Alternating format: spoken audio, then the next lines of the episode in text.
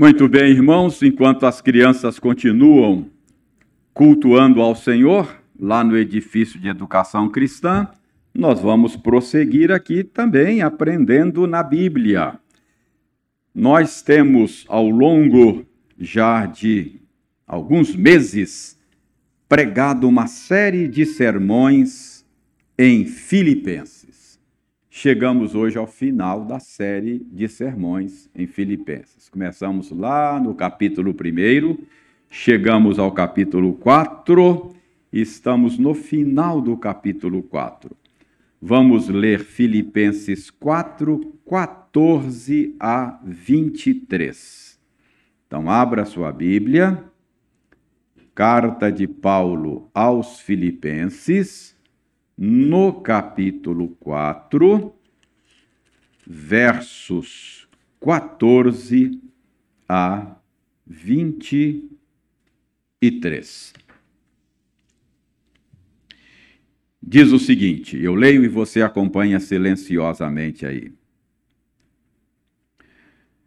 Todavia, fizestes bem associando-vos na minha tribulação. E sabeis também vós, ó Filipenses, que no início do evangelho que parti da Macedônia, quando parti da Macedônia, nenhuma igreja se associou comigo no tocante a dar e receber, senão unicamente vós outros. Porque até para Tessalônica mandastes não somente uma vez, mas duas, o bastante para as minhas necessidades. Não que eu procure o donativo, mas o que realmente me interessa é o fruto que aumente o vosso crédito. Recebi tudo e tenho abundância.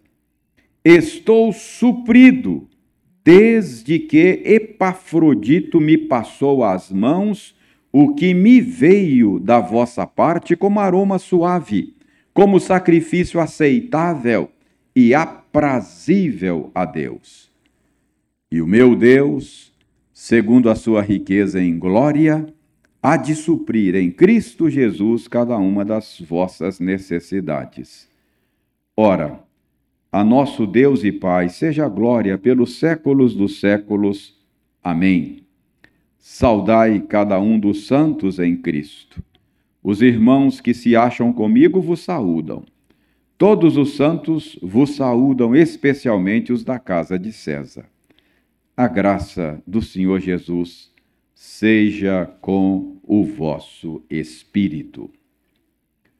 Vamos orar pedindo ao Senhor que nos dê a bênção da iluminação? Senhor, nós precisamos de Ti em todos os momentos da nossa vida.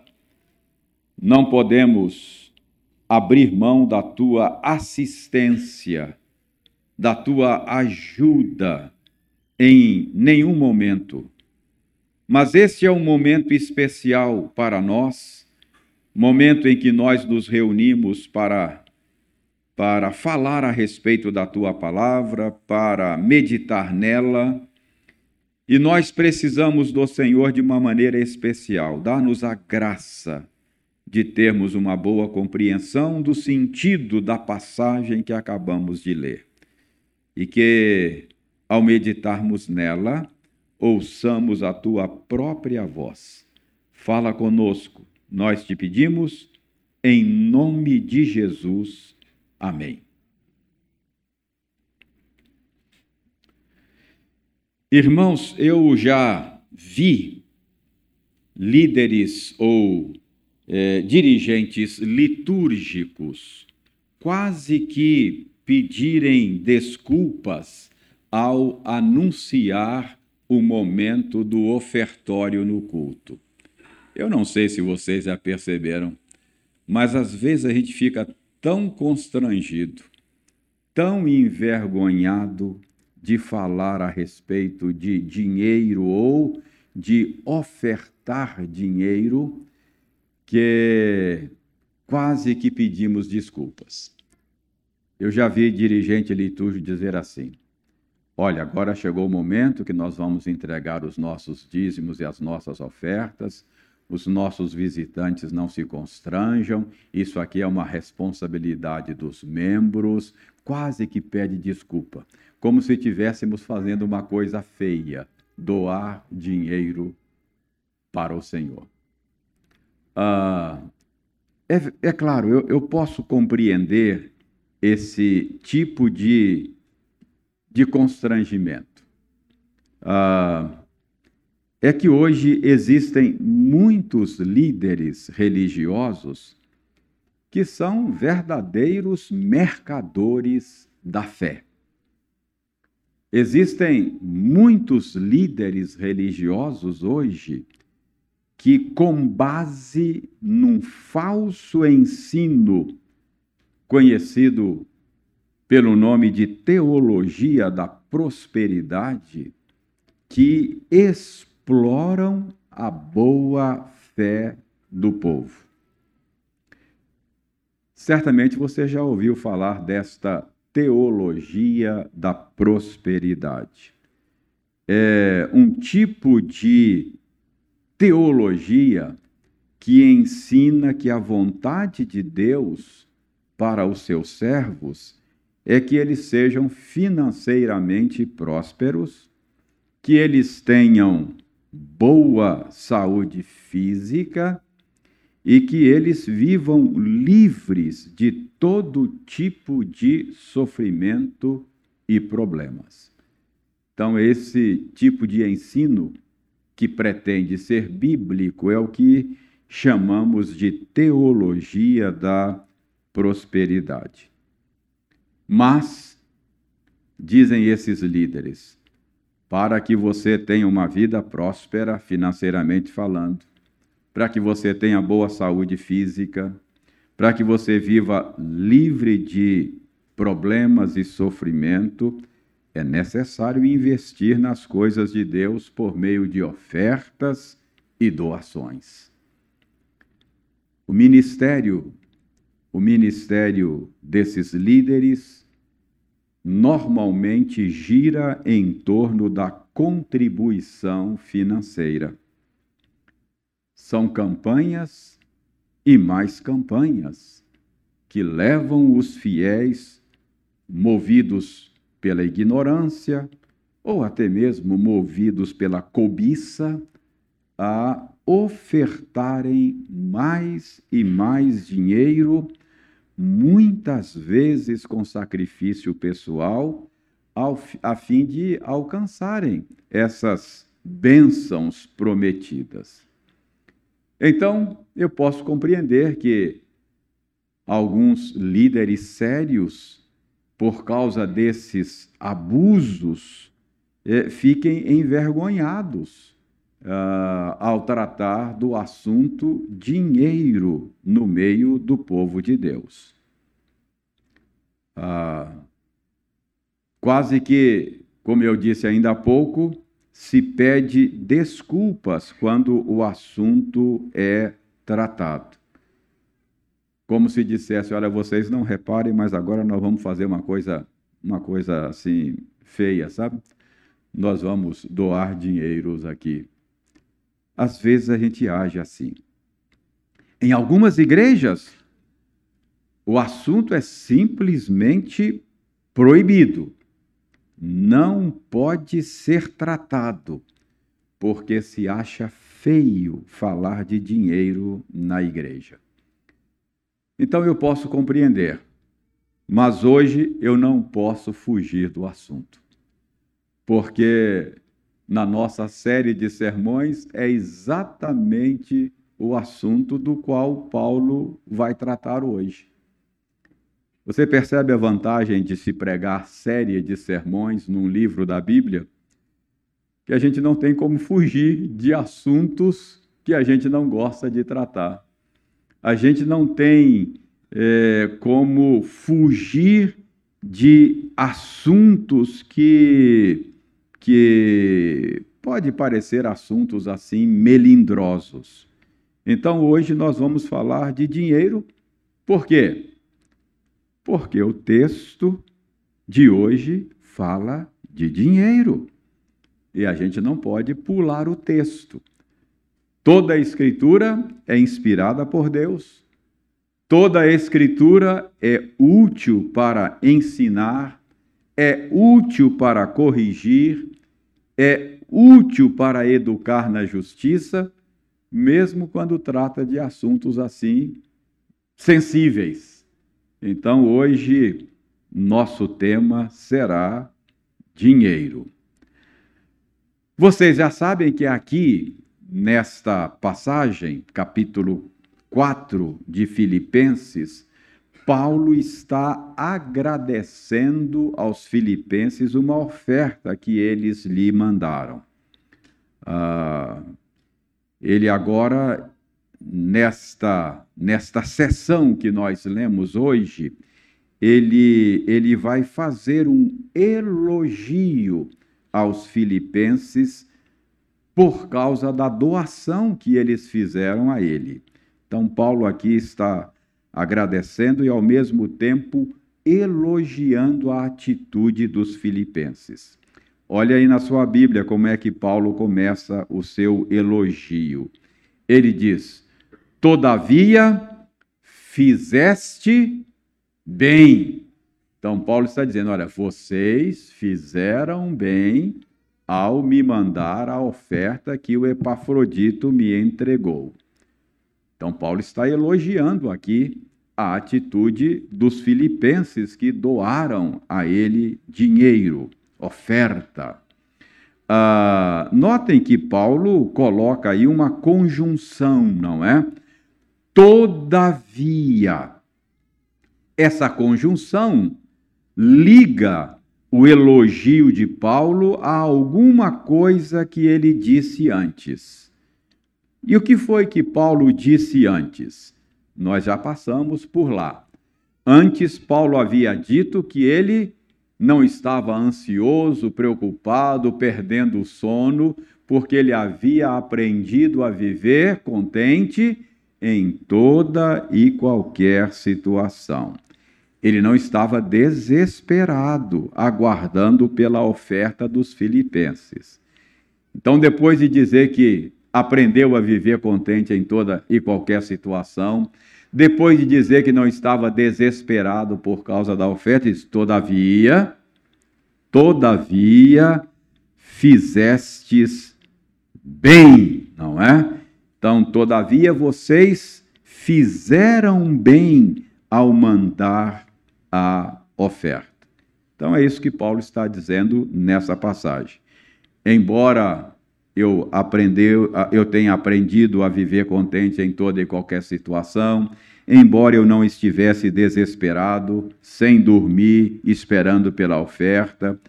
Paulo diz: ah, embora o meu coração estivesse sempre satisfeito no Senhor que me fortalece, ele diz: vocês fizeram bem. Vocês fizeram bem em mandar a oferta por meio de Epafrodito. Agora a questão é: por que razão Paulo está dizendo que eles fizeram bem? Por que razão Paulo está está dizendo aí que os, os filipenses fizeram bem em ofertar dinheiro. Eu poderia até plagiar o apóstolo Paulo hoje, não é? Eu poderia dizer, irmãos, de fato existem abusos nessa questão de ofertas. Embora exista abusos, embora existam mercenários, embora existam líderes que exploram a boa fé do povo, você faz bem em ofertar ao Senhor. Então, por que é que eles fizeram bem? Por que é que Paulo diz que o ato de ofertar dinheiro pode ser considerado uma coisa boa? Então, hoje nós vamos procurar nesta passagem resposta para essa pergunta. Por que é que eles fizeram bem? Irmãos, eu creio que aqui a gente pode encontrar três razões pelas quais eles fizeram bem ao mandar a oferta para Paulo. Deixe-me mostrar a vocês estas três razões. A primeira razão pela qual Paulo diz que eles fizeram bem é porque ofertar dinheiro é uma forma de dar expressão à comunhão do Espírito Santo. Paulo diz que os filipenses, ao ofertar dinheiro a ele, eles estavam, vejam aí, no final do verso 14. Paulo diz aí: é, fizestes bem, associando-vos na minha tribulação. Final do verso 14. Então, Paulo está dizendo que ao doar a ele recursos, ao ofertar a ele e ao seu ministério, os filipenses estavam se associando a Paulo nos seus sofrimentos, se associando a Paulo nas suas tribulações. É por isso que eu estou dizendo que ofertar dinheiro é uma maneira de dar expressão à comunhão do Espírito. O que é a comunhão do Espírito? Irmãos, nós sabemos pela Bíblia que o Espírito Santo, quando nos une a Cristo, quando ele nos conecta a Cristo espiritualmente, ele também nos conecta, nos une uns aos outros. E a Bíblia chama essa conexão misteriosa, mas real, esta conexão espiritual que o Espírito Santo cria entre nós, a Bíblia chama de comunhão do Espírito. Ela é chamada de comunhão do Espírito porque é uma coisa, uma realidade criada pelo Espírito Santo. Então a comunhão não é algo que nós criamos. A comunhão é algo que o Espírito Santo cria. E é um ponto essencial da fé cristã. Você se lembra, por exemplo, do que diz o credo apostólico? O credo apostólico é, é um antigo resumo daquilo que os cristãos sempre acreditaram. A certa altura do credo apostólico, os cristãos de todas as épocas declaram: creio, não é? Creio na comunhão dos santos. Lembram? Creio no Espírito Santo, creio na Santa Igreja Universal e creio na comunhão dos santos. Crer na comunhão dos santos é crer que os crentes estão conectados espiritualmente uns aos outros pelo Espírito Santo. E qual é uma das consequências desta comunhão que o Espírito cria entre nós? É que nós temos as coisas em comum. As nossas alegrias e tristezas nos são comuns. Não é isso que Paulo diz? Por causa dessa comunhão, quando um é honrado, todos são honrados. Quando um sofre, todos sofrem. Quando um tem necessidade, essa necessidade é de todo mundo. E quando um tem recurso, esse recurso, por causa da comunhão do Espírito, ele também é um recurso de todos. Essa é a ideia aqui. É uma expressão da comunhão do Espírito a oferta que os filipenses enviaram a Paulo. Por isso, Paulo diz: Olha, vocês fizeram bem mandar a oferta. Por quê? Porque ao mandar essa oferta, vocês estão se associando a mim nas minhas tribulações. Vocês se consideram presos juntamente comigo.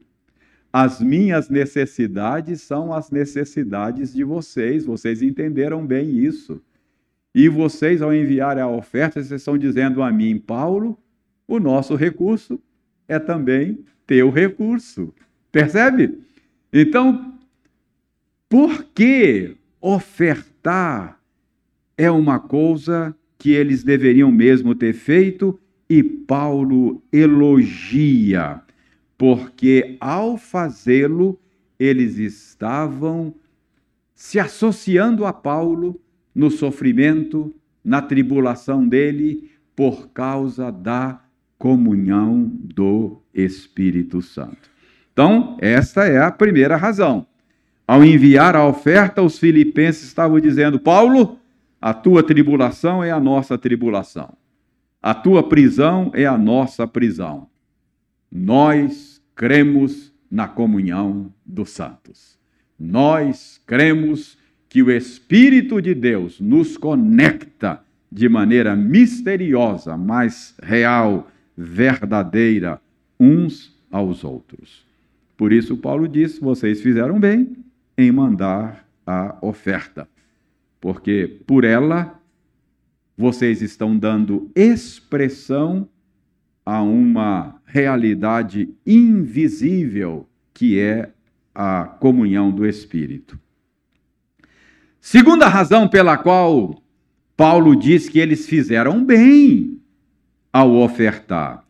A segunda razão está aí. Paulo diz que a segunda razão, eu diria que é, eles fizeram bem em mandar a oferta porque quando se oferta, a oferta dada enriquece o ofertante.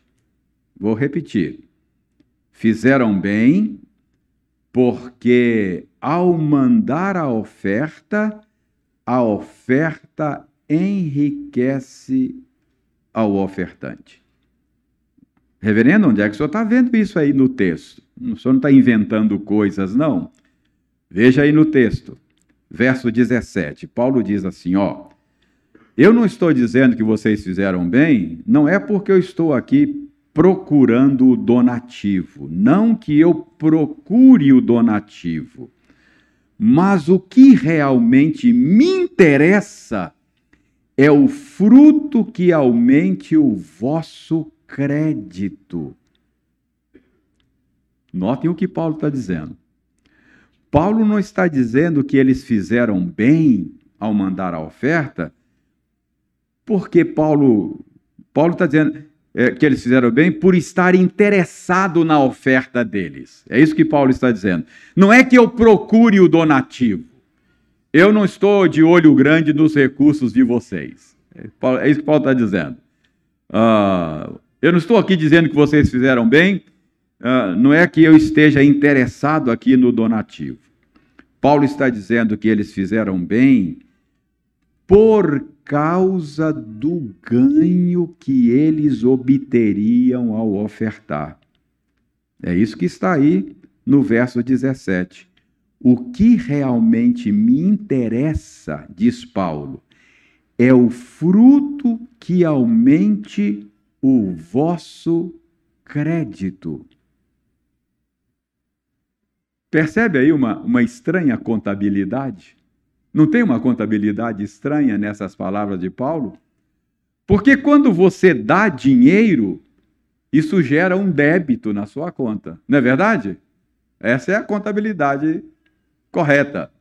Quando eu tiro o dinheiro da minha conta para doar, então esse ato de tirar dinheiro da minha conta para doar vai gerar um débito na minha conta. Mas Paulo está dizendo aqui que gera crédito, não débito. Não é isso que ele está dizendo aí? Do ponto de vista espiritual, Paulo diz que quando você oferta dinheiro, isso gera Um crédito. Estranha contabilidade. E o que significa isso?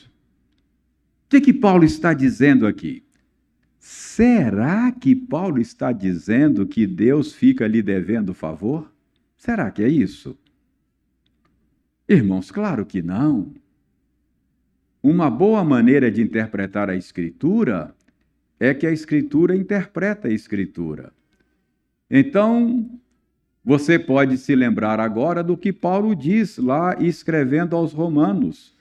Paulo faz uma pergunta retórica na sua carta aos Romanos, lá no, no, no final do capítulo 11, início do capítulo 12. Ele diz: Quem primeiro deu a ele para que lhe seja restituído? A resposta óbvia é ninguém. Paulo está dizendo: ninguém dá nada para Deus e fica com direito de restituição. Ninguém fica com crédito nesse sentido. Então, Paulo não pode estar dizendo aqui que quando eu oferto, Deus fica me devendo favores. Não, não é isso que Paulo está ensinando aqui. Então, do que é que Paulo está falando quando ele diz que gera um crédito? Irmãos, eu creio que Paulo está falando aqui que ao ofertar, que a prática do ofertório torna você uma pessoa espiritualmente melhor. Paulo está aqui pensando na sua santificação. Paulo está aqui falando do seu aperfeiçoamento espiritual. Olha, não pense que Deus precisa do seu dinheiro. Ele não precisa. Ele é o dono do ouro e da prata, do Senhor é o mundo e tudo o que nele, nele se contém, a terra e os que nela habitam. Então, por que é que você tem que ofertar? Para exercitar a sua fé, para desenvolver-se na santificação. Este é um modo de você provar e ver que o Senhor é bom. Irmãos, o nosso coração é uma fábrica de ídolos. E o dinheiro é um ídolo terrível. O nosso coração é muito apegado a ele. E nós precisamos aprender que o dinheiro não é Deus. Então, quando você oferta, quando você entrega os seus dízimos, você está fazendo um exercício espiritual. Você está dizendo para si mesmo e para Deus, Senhor, a minha confiança está em Ti. Eu não confio no meu próprio braço. Não é o meu braço que me sustenta. Quem me sustenta é o Senhor. Eu não deposito a minha confiança na minha conta bancária. Eu confio no Senhor e eu preciso então fazer este exercício espiritual e isso me torna melhor espiritualmente, mais confiante no Senhor, mais desprendido do vil metal. Então eu creio que Paulo está falando do crédito nesse sentido. Então, Paulo está dizendo: olha, vocês fizeram bem ao enviar a oferta para que o crédito espiritual de vocês aumente mais e mais, para que vocês se tornem pessoas espiritualmente cada vez mais maduras. Então, essa é a segunda razão pela qual Paulo diz que os filipenses fizeram bem ao enviar a oferta para ele. Então, Qual é a primeira razão? A primeira razão é que ao enviar a oferta, eles estavam dando expressão à comunhão do Espírito. Eles estavam dizendo a Paulo que criam na comunhão dos santos, que as tribulações de Paulo eram também tribulações deles. Segundo lugar, Paulo diz: vocês fizeram bem, porque ao exercitarem a fé de vocês, ofertando ao Senhor, vocês vão amadurecer cada vez mais na fé. Isso vai aumentar o crédito de vocês. Isso vai tornar vocês crentes melhores. Terceira razão pela qual Paulo diz que eles fizeram bem, terceira e última razão, é que ofertar ao Senhor tem uma natureza doxológica. Não é apenas um exercício espiritual que faz de você um crente melhor, mas é também um modo de adorar a Deus. Tem uma natureza doxológica. Veja o verso 18 aí. A segunda metade do verso 18.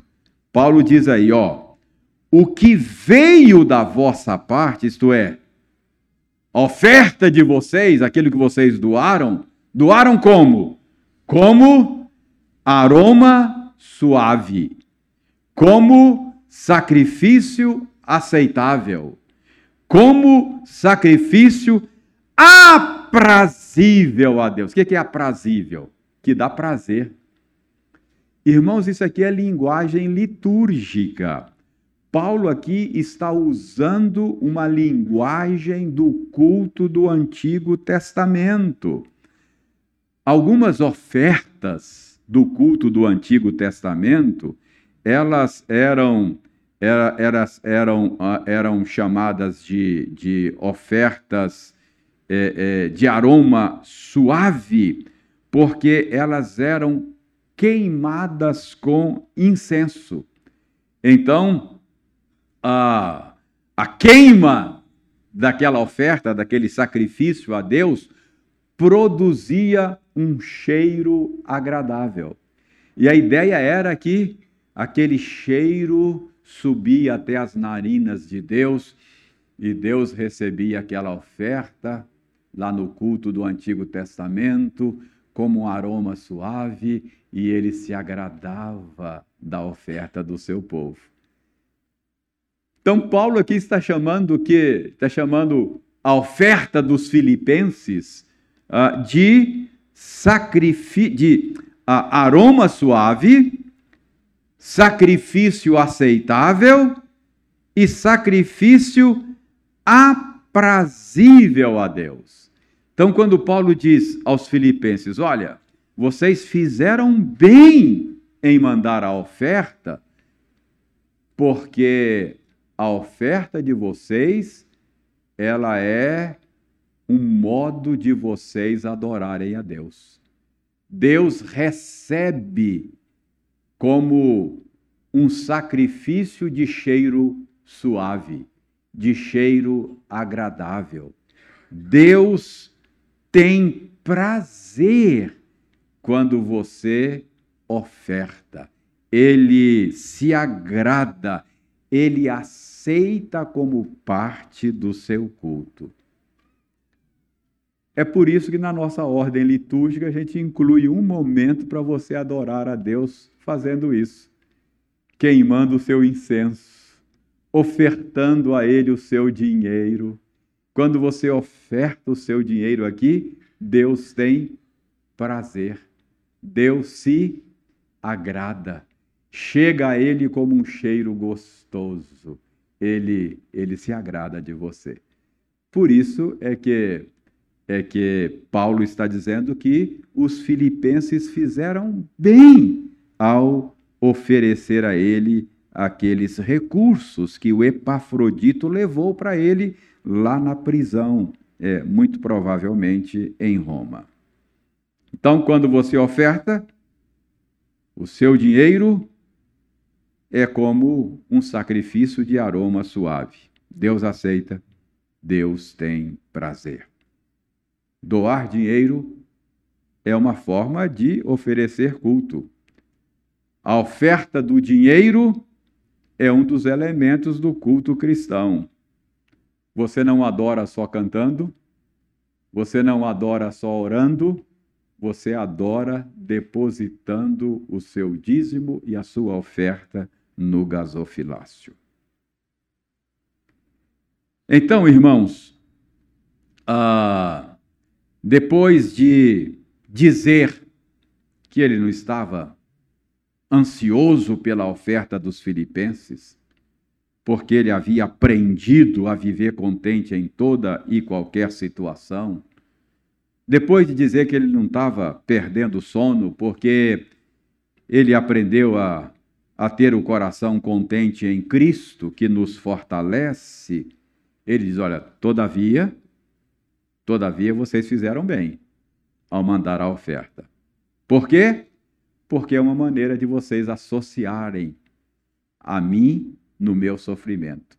E ao fazerem isso, vocês estão dando visibilidade, dando expressão à comunhão do Espírito Santo. Segundo, vocês fizeram bem, porque isso aumenta o crédito de vocês. Em outras palavras, ao exercitarem o amor, o desprendimento, vocês se tornarão crentes melhores.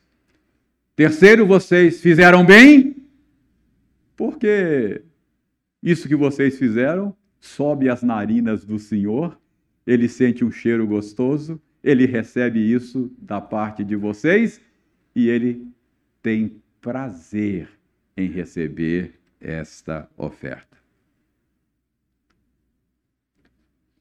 Você crê na comunhão dos santos? Você pode recitar o credo apostólico com convicção e sinceridade? Creio na comunhão dos santos. Você crê na comunhão do Espírito? Você crê que você está conectado espiritualmente aos seus irmãos? Então você tem motivos para oferecer dinheiro ao Senhor.